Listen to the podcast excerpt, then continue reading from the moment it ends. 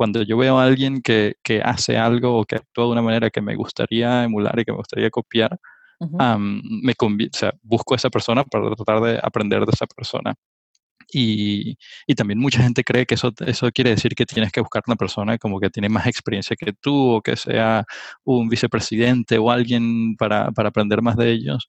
Yo he tenido situaciones donde gente dentro de mi equipo veo que hacen cosas muy bien y los utilizo a ellos de mentores en ese, en ese área en específico también.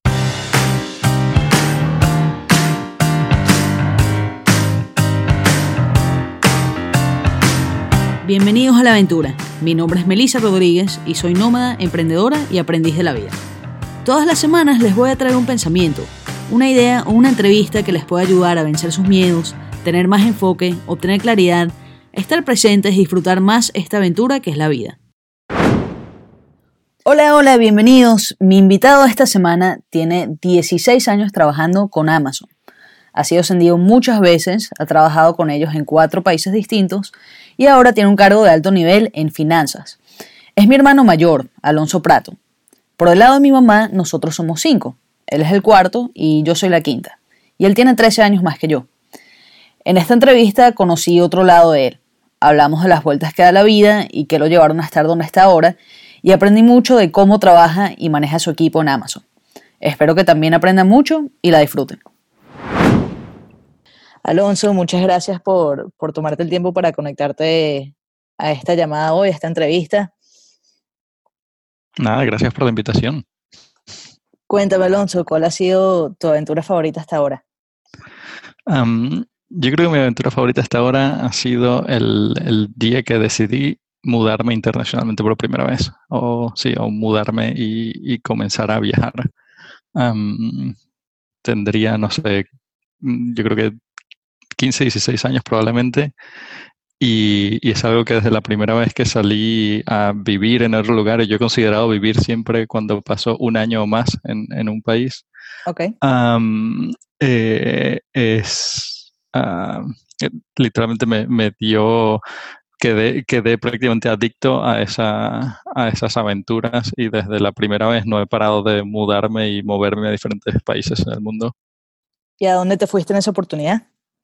La primera salida fue a Austria, a Viena, donde fue, fue un poco de, de, cuando nosotros, todos los hermanos, cuando, cuando estábamos en el bachillerato, ya sea en tercero o cuarto año en Venezuela, eh, mi mamá siempre nos ofrecía un viaje de, para ir un verano a, vivir con, nuestra tía en, en Viena y, y eh, llegó un momento, no sé cómo, cómo llegamos a, esa, a esa situación, pero llegó un momento que se convirtió en, bueno, puede ser ir un verano o esperamos hasta que te gradúes del, del colegio y te vas un año completo.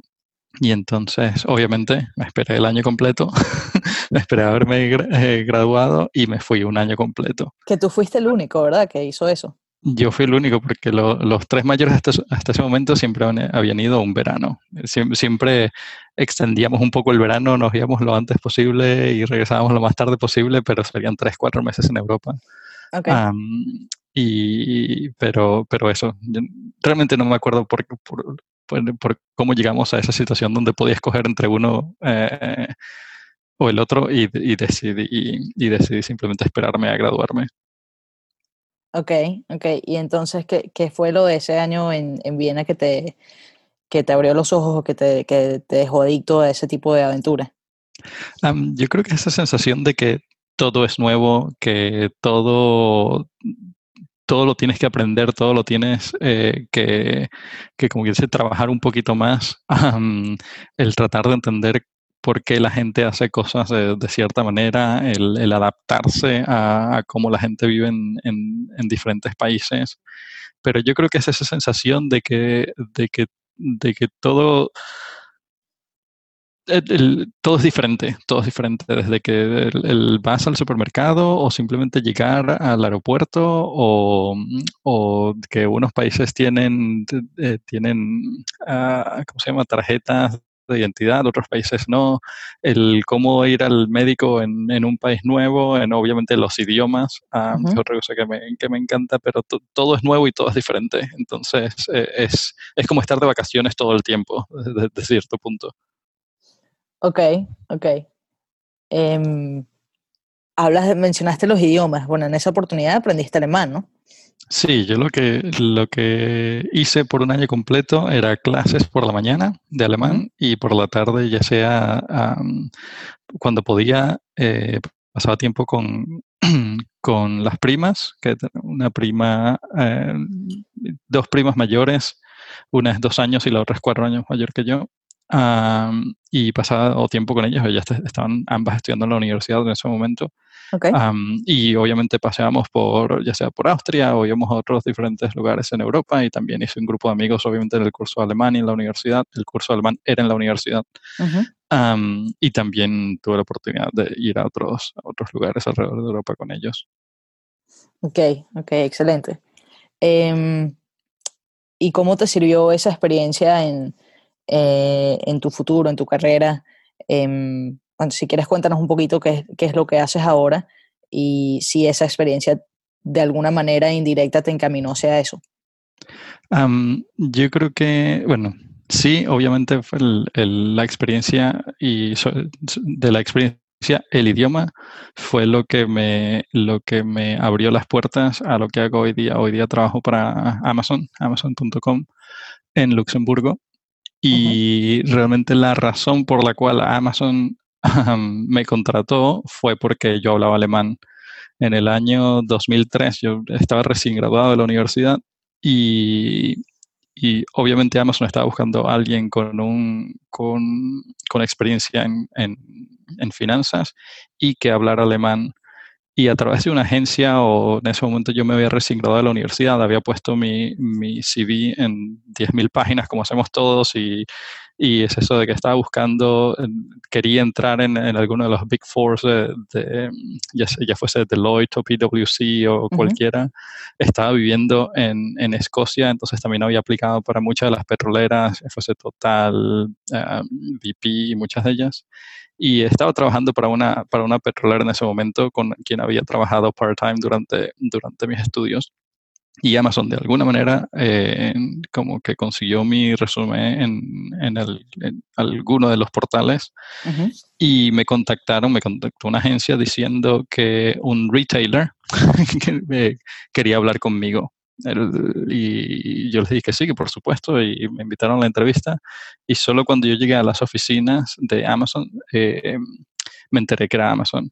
Y primero que nada, Amazon en ese momento era totalmente desconocido. Yo creo que yo había comprado en Amazon una o dos veces algunos libros de la universidad o algo así, pero era una empresa totalmente desconocida. Una empresa que para el año, para el año que yo entré apenas había facturado 5 mil millones de dólares a nivel mundial.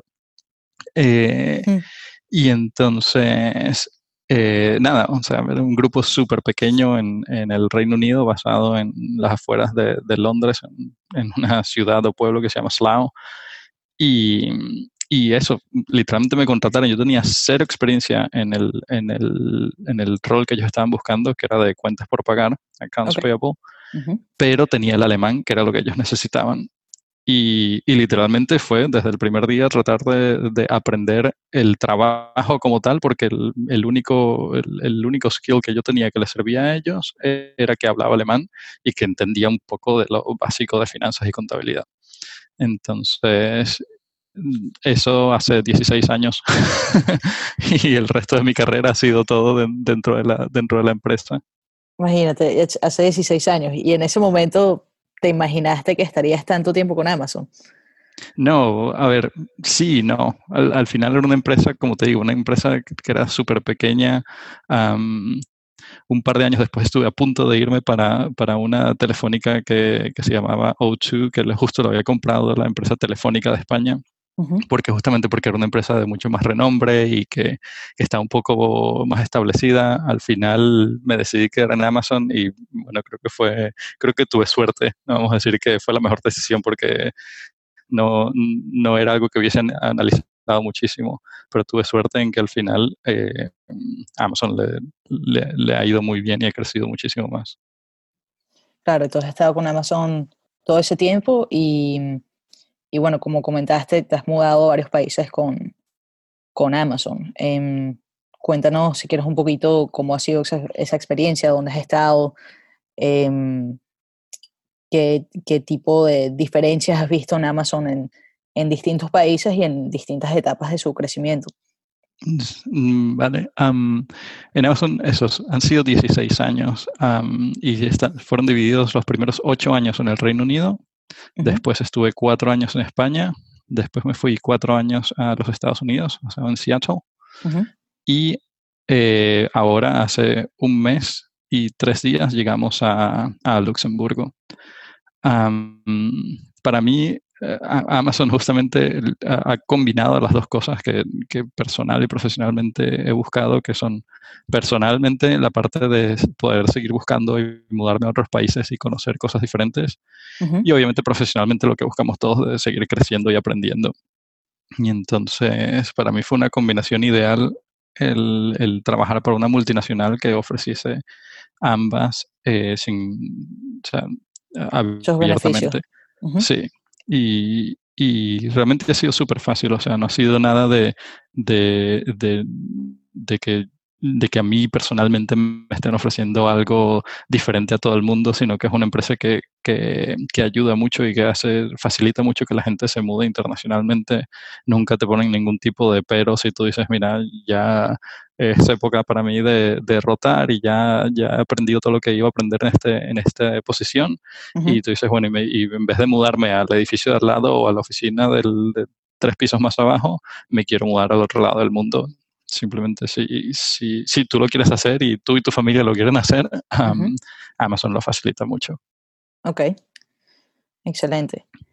Em, entonces, ok, ocho años en, en, el Reino Unido, cuatro años en España y cuatro años en, en Seattle, en Estados Unidos. Sí. Em, ¿qué, ¿Qué diferencias culturales hay entre esos tres sitios de Amazon o al ser Amazon justamente no se ve una diferencia cultural dentro de la empresa?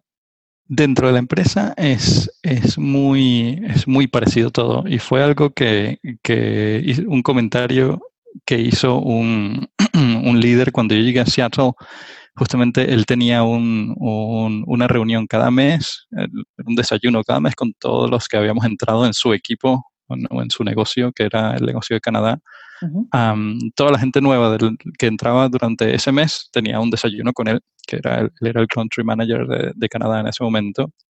Y él mencionó justamente diciendo que era impresionante cómo la cultura de Amazon dentro de las oficinas era más fuerte era, o era tan fuerte que lograba, como dice, aplacar la cultura del país donde, donde estaba Amazon.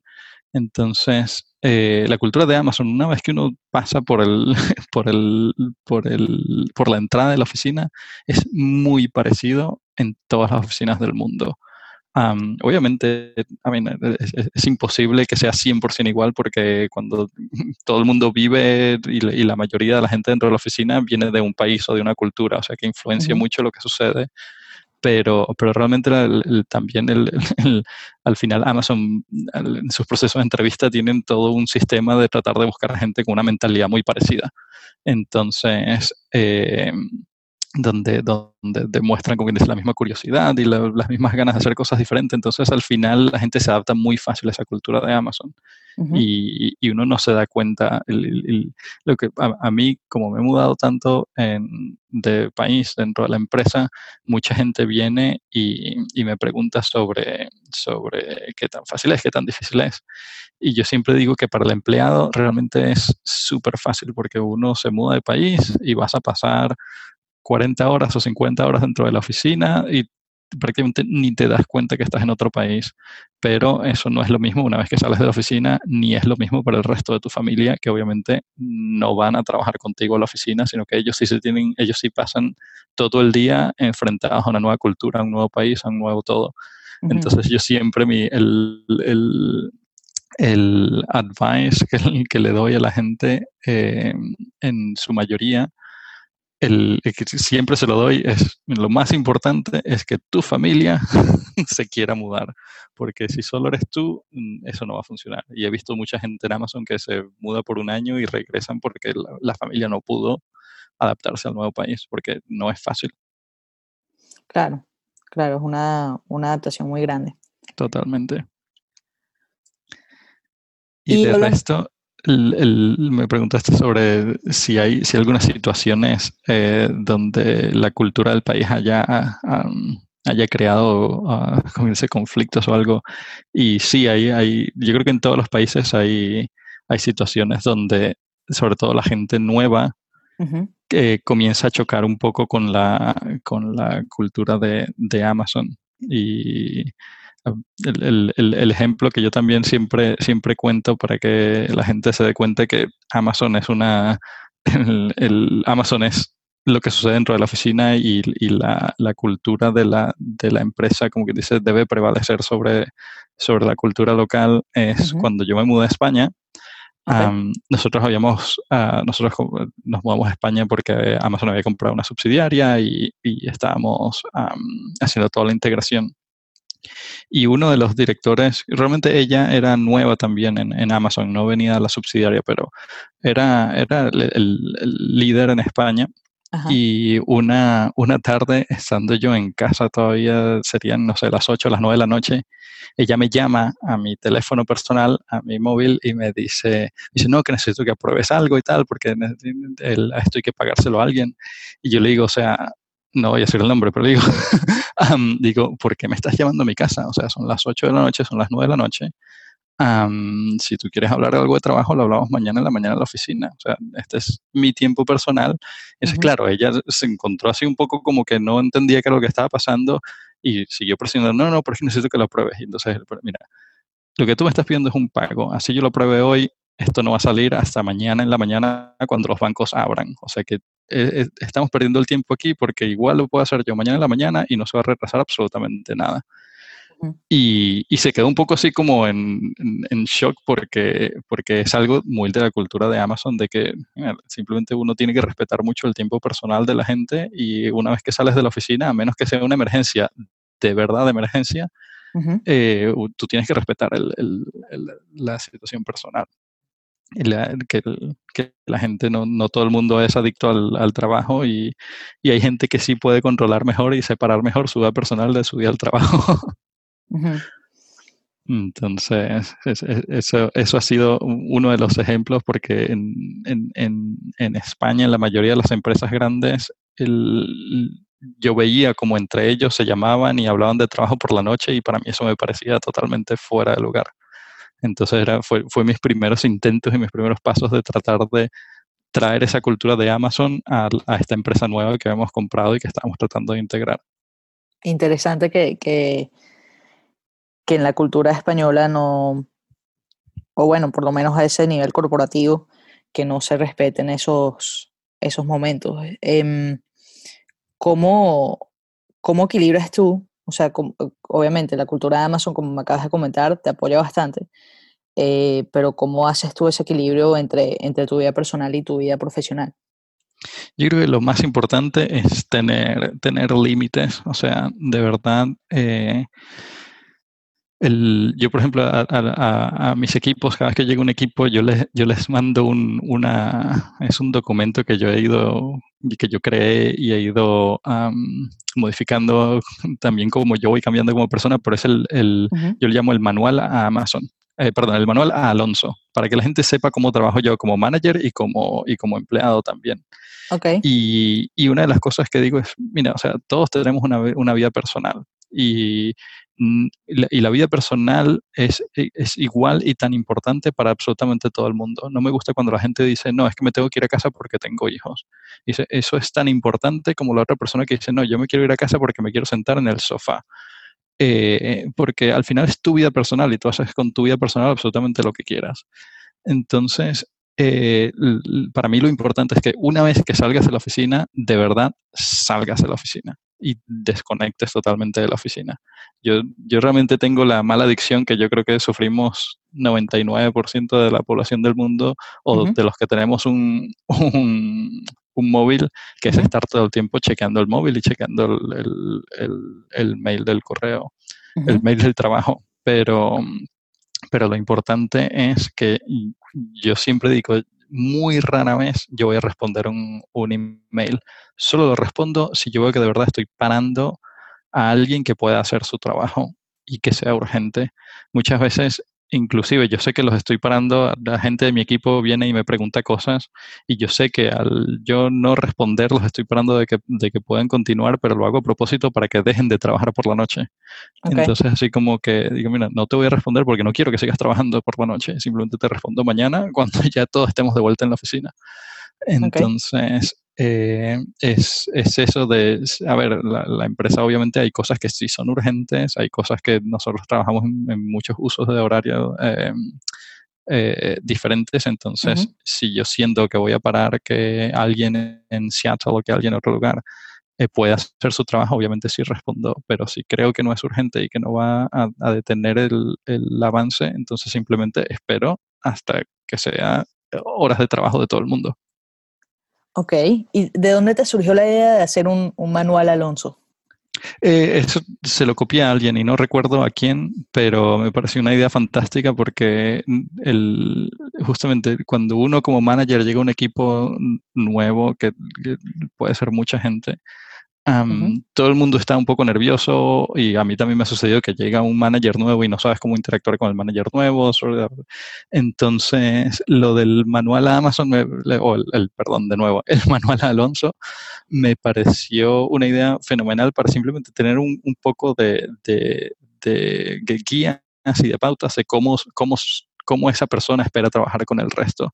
Y también no quiere decir que, sea, que sean las reglas. El, último párrafo de, mi documento dice, mira, así es como me gusta trabajar a mí, pero yo entiendo que el resto de la gente también tiene su estilo de, trabajo. Y si hay algo que, en lo que no, no, coincidamos, lo que quiero es que lleguemos a un, a un acuerdo y, que sea algo, como quien dice, en el medio pero yo creo que eso es mucho mejor que la incertidumbre de, no saber cómo trabaja esta persona.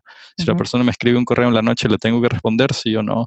Si la persona, si tengo algo urgente, se lo mando por correo o no. y entonces yo simplemente digo, mira, así me gusta trabajar a mí y, si, no... si a menos que algo aquí sea totalmente una locura o, quieras cambiar algo, simplemente para que tengas las reglas del juego, y cuando, cuando la gente no coincide, simplemente hablamos y nos ponemos de acuerdo con algo. Ok. ¿Hay alguna otra, algún dato curioso que tengas en tu manual? ¿Algún dato curioso que yo tenga en mi manual? Sí, o algún punto interesante. Sí, yo creo que eh, una, algo que, que, le suele llamar la atención a la gente. Ah, yo creo que la gente le suele llamar la atención al principio antes de leer el manual o cuando la gente llega a mi equipo que, a ver, yo trato de ser la persona como que más abierta y más amigable y, y, y la, tener las cosas claras. Y como y a mí me gusta acercarme a la gente también desde, desde un punto de vista personal, de saber cómo, cómo, es la familia. Y yo hablo mucho de cosas personales con la gente. Todo el mundo sabe la cantidad de hermanos que tengo y lo que hago yo en casa. Y a veces la gente confunde eso con, con simplemente con que quizás no voy a ser estricto o no tengo, no sé, que voy a exigirles menos o lo que sea. Entonces yo tengo una parte muy clara que mira, el, aunque yo sea una persona amigable y que, me pueda, pueda ¿cómo se llama?, hablar del fin de semana contigo y echar chistes y lo que sea, eso no quiere decir que yo tenga, que no te vaya a exigir todo lo que le exijo absolutamente a todo el mundo y que me exijo a mí mismo. Entonces, hay gente que la, hay muchas veces que la gente confunde el ser amigable con simplemente que vas a perdonar muchas cosas y creo que es muy diferente. O sea, simplemente los, los, los, estándares no bajan, ni la exigencia baja, y el tampoco yo por ir dando gritos y, o, o siendo mala persona o, o, de mal humor, no quiere decir que sea más exigente o lo que sea. Yo creo que es, algo, son dos cosas totalmente em, desconectadas una de la otra. Sí, que la gente en la cultura la suele asociar, pero que no, realmente no tienen nada que ver una con la otra. Exactamente. Eh, entonces, bueno, me has hablado un poquito de, tu, estilo de gerencia que le, le das esa información por adelantado a la gente cuando llegas a un equipo, cuando llegas a un equipo nuevo, que te gusta ser amigable con las personas, pero te gusta tener ese, ese estándar alto con ellos y ser exigente em, con ser exigente con ellos, eh, bueno, para que todos hagan lo que están, lo que, lo que están ahí para lo que, lo que tienen que hacer. Em, ¿qué, ¿Qué te ha formado o, qué influencias han formado ese estilo de gerencia? Porque me imagino que entraste en Amazon y no, no eras un gerente, o sea, eso es algo que, que, ha evolucionado en los 16 años que has estado con ellos. Sí, yo, creo que es el, el, simplemente el saber cómo quiero que me traten a mí. es, es, yo trato de tratar de, de, ser con mi equipo de la misma manera que quiero que, que mi manager y que todo, el, que todo el mundo sea conmigo. Entonces yo creo que es, es una de esas situaciones donde realmente tú quieres tratar a todo el mundo como quieres que todo el mundo te, trate a ti. Y, y, yo creo que eso realmente es lo que, lo que ha forjado esa manera de, de para mí, de manejar los equipos y de comunicarme con, con todo el mundo y de, de, hacer amigos, de, de todo. Ok, ok. Eso es un buen consejo. Eh, ¿Y has trabajado dentro de Amazon? ¿Has trabajado con, algún mentor que te ayude en, en, este tipo de cosas? ¿O es algo que, que tú has ido desarrollando? Sí, el, Amazon, como todas las empresas grandes, te ofrecen círculos de mentores y hay eh, programas donde tú te puedes inscribir como mentor o puedes buscar un mentor o lo que sea. Yo personalmente tengo mucho, o sea, te puedo decir que tengo mucha gente, muchos eh, role models que utilizo de mentores. Eh, no, no es como que yo vaya a una persona y le diga, ah, ahora tú eres mi mentor y le doy una, una, un, un, pin o una medalla y digo, esta persona es mi mentor y, y, de ahora en adelante somos, somos hermanos de sangre por vida. No, sino que simplemente hay mucha gente alrededor mío que, que yo admiro en, en ciertas cosas. de hecho, tengo mentores, eh, varios mentores para cosas diferentes. Simplemente lo que quiero es, cuando yo veo a alguien que, que hace algo o que actúa de una manera que me gustaría emular y que me gustaría copiar, uh -huh. um, me o sea, busco a esa persona para tratar de aprender de esa persona. Y, y, también mucha gente cree que eso, eso quiere decir que tienes que buscar una persona como que tiene más experiencia que tú o que sea un vicepresidente o alguien para, para aprender más de ellos. Yo he tenido situaciones donde gente dentro de mi equipo veo que hacen cosas muy bien y los utilizo a ellos de mentores en ese, en ese área en específico también, porque si a mí me gusta y veo y me gusta lo que están haciendo, obviamente lo quiero copiar, no porque estén dentro de mi equipo y porque sea una persona un poco más de, de como dice, de rango inferior, yo no puedo aprender de ellos, yo creo que todo lo contrario. Eh, tiene que ser como que um, sin, sin, importar de la experiencia o el rango o lo que sea, si es algo que tú quieras copiar, uh -huh. simplemente utiliza a esa persona.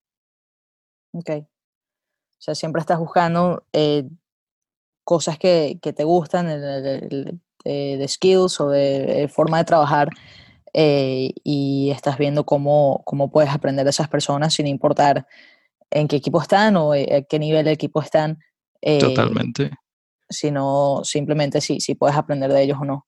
Sí, y siempre busco gente que, con la que yo interactúe también, porque hay mucha gente que, que, que, busca un mentor y si a ellos les funciona, fenomenal, pero que busca un mentor con los que van y se sientan una vez al mes.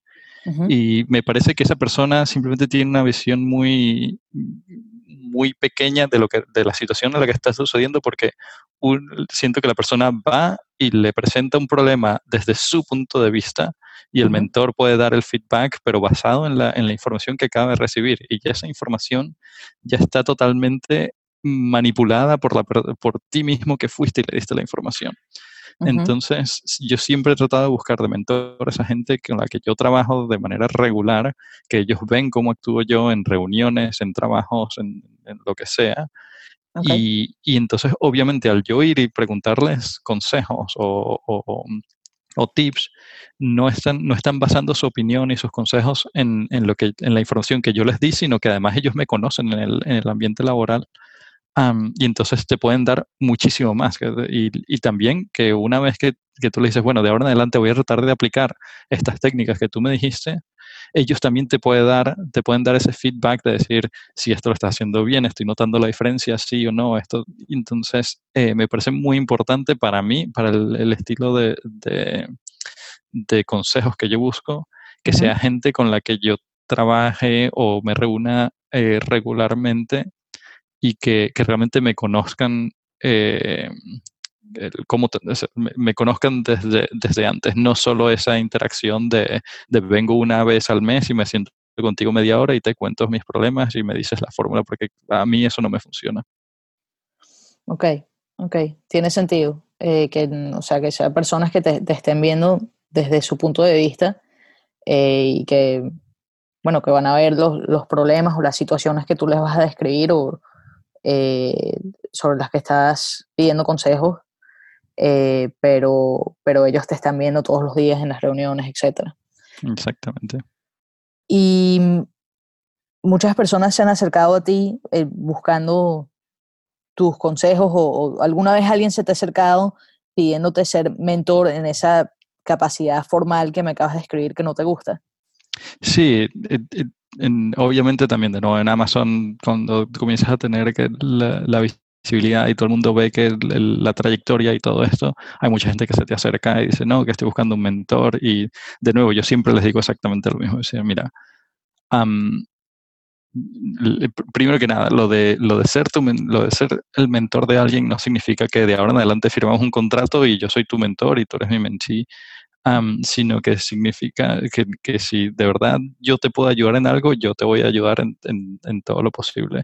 Y yo creo que eh, la gente se da cuenta de cuando un mentor es útil y cuando no es útil por lo mismo, porque cuando mí alguien llega y me dice, no, que tengo este problema o que me gustaría mejorar este, este aspecto de lo que sea, yo le puedo dar muchos consejos, pero al final, si yo no veo el, el, el, fruto de, o la evolución de todos esos consejos, también me es muy difícil seguir ayudando a la persona.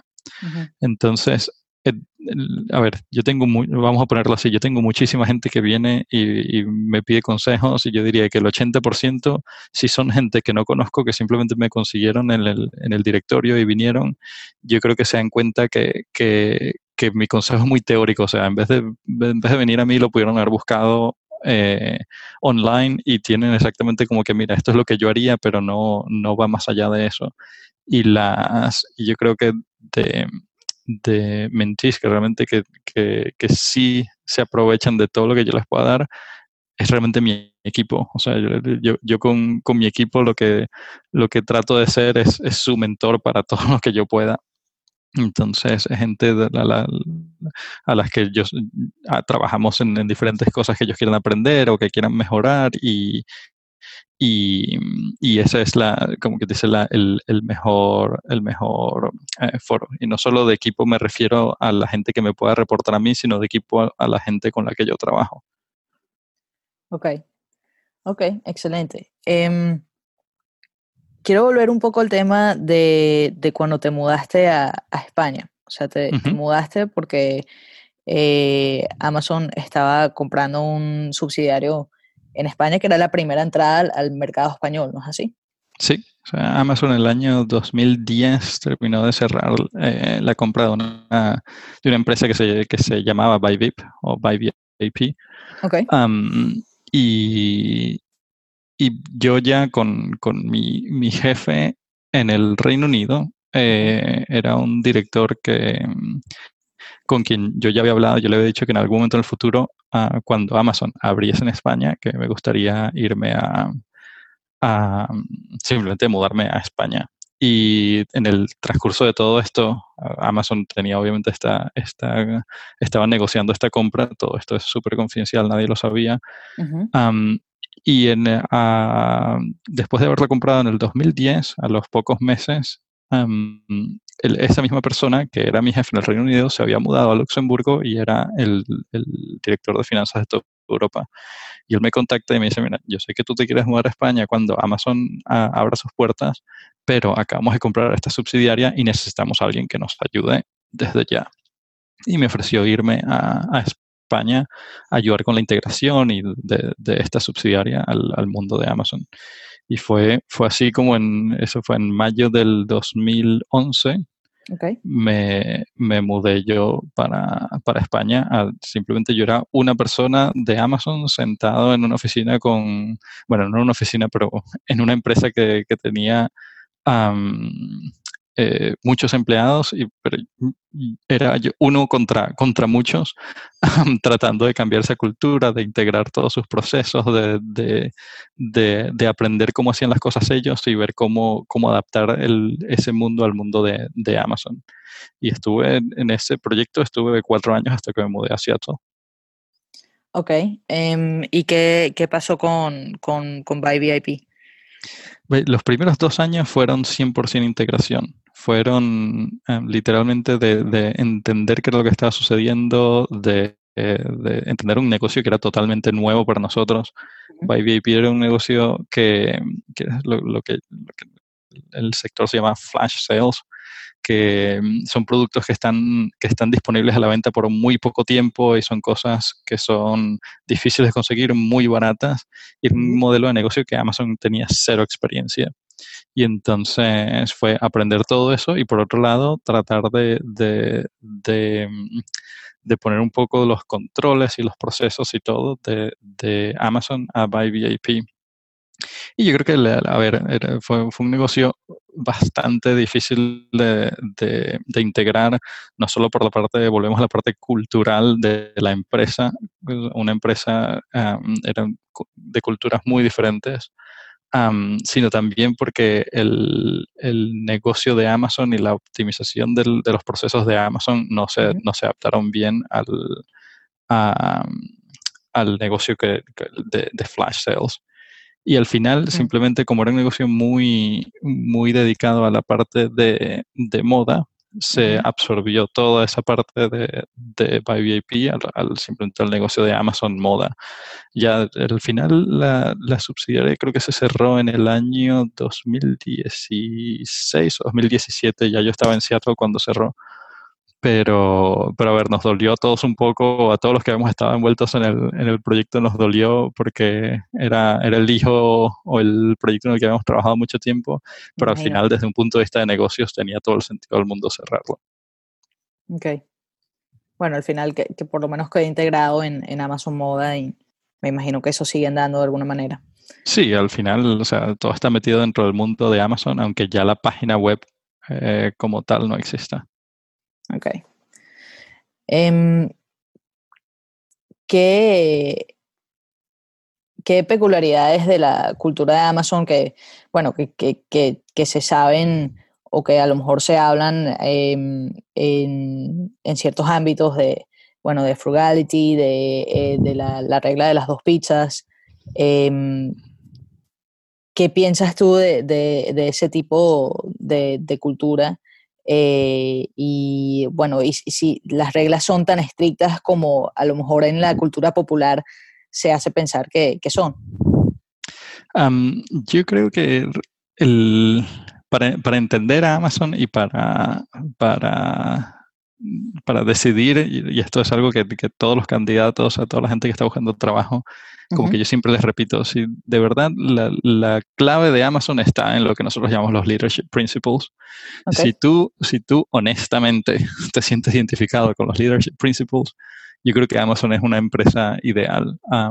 y, y, yo, a ver, no puedo decir mucho porque Amazon es la única empresa donde yo he trabajado eh, como profesional, pero lo que, lo que todo el mundo comenta, gente que viene de otras grandes empresas y, multinacionales, es que Amazon es uno de los pocos lugares donde, donde esa, esos leadership principles que todo el mundo parece tener en algún lugar en un manual, en Amazon sí se viven y se respiran todos los días. Entonces, eh, para mí, si de verdad tú personalmente lees los leadership principles y tú dices, sí, de verdad me veo en ellos, Amazon es la empresa ideal para, para ti para trabajar. Y tú mencionaste cosas como, como uno de ellos es Frugality, uno de los que tú mencionaste. y, y, así como todo, lo del Two Pizza Team es algo que, que, que en Amazon eh, muy al comienzo se utilizaba para los, para los equipos técnicos y aquí yo obviamente de, de, de SD, de Software Developer Engineer, no tengo nada, pero lo que se dice es que el, para, para, los proyectos de, de, desarrollar algo técnico necesitas un equipo que no, que no sea muy, muy, muy grande. Que llegue un momento en que si los equipos son muy grandes, el, realmente el proyecto es muy difícil de llevar. Y entonces las cosas se dividen en equipos, que, que el, el, nombre de Two Pizza Teams, el equipo no puede ser más grande de, de, lo que puedas alimentar con dos pizzas. Y eso depende de dónde sea. En, mi casa sería un equipo de una sola persona. pero, pero eh, es eso, o sea, tiene que ser un grupo de gente que no sea inmenso para poder llevar las cosas. Y si necesitas un proyecto muy grande, lo que tienes que hacer es dividirlo en, en, trozos más pequeños de manera que cada equipo lleve una parte más pequeña y simplemente trabajar así en, equipos manejables. Es prácticamente lo que quieres hacer, que sea siempre un equipo manejable para que la información fluya, para que la gente se conozca qué es lo que está haciendo todo el mundo y para que las cosas también tengan un límite y que no sea, bueno, queremos hacer algo de aquí a la luna. No, realmente eso es imposible. Okay. no sé cuál fue el otro que mencionaste, ya no me acuerdo. El, el Two Bits Teams y el Frugality. Sí, eh, como creo que para las presentaciones por, por escrito, que, que em, creo que lo estuvimos hablando hace un par de semanas. Em, que, lo de los documentos se llama. Lo de los documentos, exacto. sí, es algo que a, todo el mundo, la gente que viene también de, de, de afuera, eh, le impresiona también muchísimo cuando, cuando comienzan a entrar en reuniones. Amazon tiene una cultura donde lo que hacemos es que todas nuestras ideas y todos nuestros, nuestros reviews, los reviews mensuales, trimestrales, anuales o presentaciones de, ideas o de proyectos o de lo que sea, siempre son por escrito en un documento Word. O sea, no es una presentación de, de, PowerPoint. En Amazon se utiliza PowerPoint muy pocas veces solo para presentaciones corporativas de, de, cuando hacemos estas, los que llamamos los all hands, que todos nos metemos ya sea en un estadio o en, un, o en una sala o algo y es, es como que la presentación a todos los empleados, pero son solo para, para momentos muy específicos. Cuando se habla de proyectos o de presentaciones de trabajo, todo se hace en documentos porque es súper difícil, es súper difícil poner una idea en detalle en un documento. El, realmente es, eh, es muchísimo más fácil poner un título en una, en una presentación de PowerPoint y ponerse a hablar 35 minutos sobre ese título porque se te pueden ir las ideas en, todas las direcciones. Pero si a mí me hubieses mandado esta entrevista por, por escrito, es mucho más difícil para mí poner cada respuesta porque el límite también, tenemos un límite de, páginas de, seis páginas, quiere decir que te tienes que concentrar muy bien en cada uno de, los, de las ideas que quieres transmitir y, y, realmente eso hace que el, mismo autor del documento tenga que pensar mucho mejor en la idea, la tenga que clarificar muchísimo más antes de, de presentar ese documento el, uno cuando comienza a escribir cualquier documento, el, es impresionante cómo comienzas y, lo tienes que reescribir 20 veces para poder simplificar y para poder incluir toda la información que es relevante, simplificando la idea, pero no dejando ningún, ningún hueco. Entonces es un arte. Y todas, las, y todas las reuniones simplemente comienzan con todo el mundo se sienta, todo el mundo lee en silencio. Muchas veces simplemente la gente dice, mira, no, nos, nos vamos a, comenzó la reunión a las 2 y vamos a comenzar la discusión a las 2 y 40. Y hay gente que simplemente se levanta y se sale de la sala y o te vas a tu sitio y lees, pero es totalmente silencio, hay cero discusión. Y después comienzas a, la conversación desde las 2 y 40 hasta las, hasta las 4 o hasta las 5, hasta lo que dure la reunión. Normalmente las reuniones, yo, digo, yo siempre digo que si tienes un documento de 6 páginas debería ser de 2 horas, si tienes un documento de 2 páginas debería ser de una hora. Pero, pero sí, o sea, se, se, dedica muchísimo tiempo a leer y a leer con cuidado. Y aquí es donde justamente el, el arte de haber escrito el documento bien se, se, da, da, su, da su, su valor si, si, el documento está bien escrito porque, porque está toda la información ahí. Y el, el documento o sea, no, se manda por adelantado, sino que se reparte al principio de la reunión y entonces tienen un tiempo designado para leer en silencio, o si se manda por adelantado. Hay, hay algunos líderes en la, en la organización donde justamente han cambiado un poco y, piden que la gente haya leído el documento por adelantado. Okay. pero eso es, es, muy poca gente. En, la mayoría y sobre todo en los reviews más importantes, siempre se lee en la sala, se lee durante la, la reunión. Yo te puedo decir que no sé. ¿Qué, valor tiene o qué beneficio tiene? Yo creo que tiene el beneficio de que la gente realmente lo lea con detenimiento y que la gente le dedique el tiempo necesario al, a leer el documento. Porque si lo mandas por, por correo y dices, bueno, sí, no, vamos a discutir este documento a tal hora, la gente no lo lee antes, tan simple como eso. O lo lee, o lo lee apurado o, o lo que sea. Entonces, el, sentar a la gente todos en una sala y que todo el mundo lea el documento a la vez, eh, asegura que, la gente de verdad lo lea con detenimiento y que preste atención. Ok. Ah, excelente, me, gusta esa idea. Em, sí, e, evidentemente está forzando a las personas a que, a que de verdad le presten atención. Bueno, tanto la persona que tiene que escribir, que tiene que de verdad articular el problema y, y lo que tú me habías dicho, que creo que no mencionaste ahorita, pero era que tenían que proponer una solución también, no solo articular problemas, sino eh, decir y, pienso que esto es lo que podríamos hacer. Sí, yo creo que el, éxito de un, de un documento bien escrito es, que realmente no sea simplemente, mira, aquí hay un problema, necesito que me des la respuesta, sino, sino decir, este es el problema que conseguimos, esta es la solución que creemos que vamos a implementar por A, B y C. Y de manera que si, si el resto del, del, grupo en la sala no están de acuerdo, tiene su momento para, para hablarlo. Hay un, hay un líder en, en, en Amazon, SVP, que se llama Ross Grandanetti, que él dice que, justamente la reunión, los documentos y las reuniones deberían eh, llevarse a cabo, escribirse, llevarse a cabo como si él no estuviese ahí. O sea, de manera que él, mide el éxito en que el resto de su equipo no lo necesita él. Si, dice, si, si, él, si el equipo necesita que él dé su punto de vista o él dé su, su, la solución, él considera eso un, un fallo. Entonces, todo, o sea, yo creo que Amazon justamente no, no busca que los empleados simplemente busquen los problemas y, pidan soluciones, sino que busque el problema, pida la solución, muchas veces implemente la solución eh, antes, antes de inclusive ir a reportar qué es lo que está sucediendo. Ok, ok.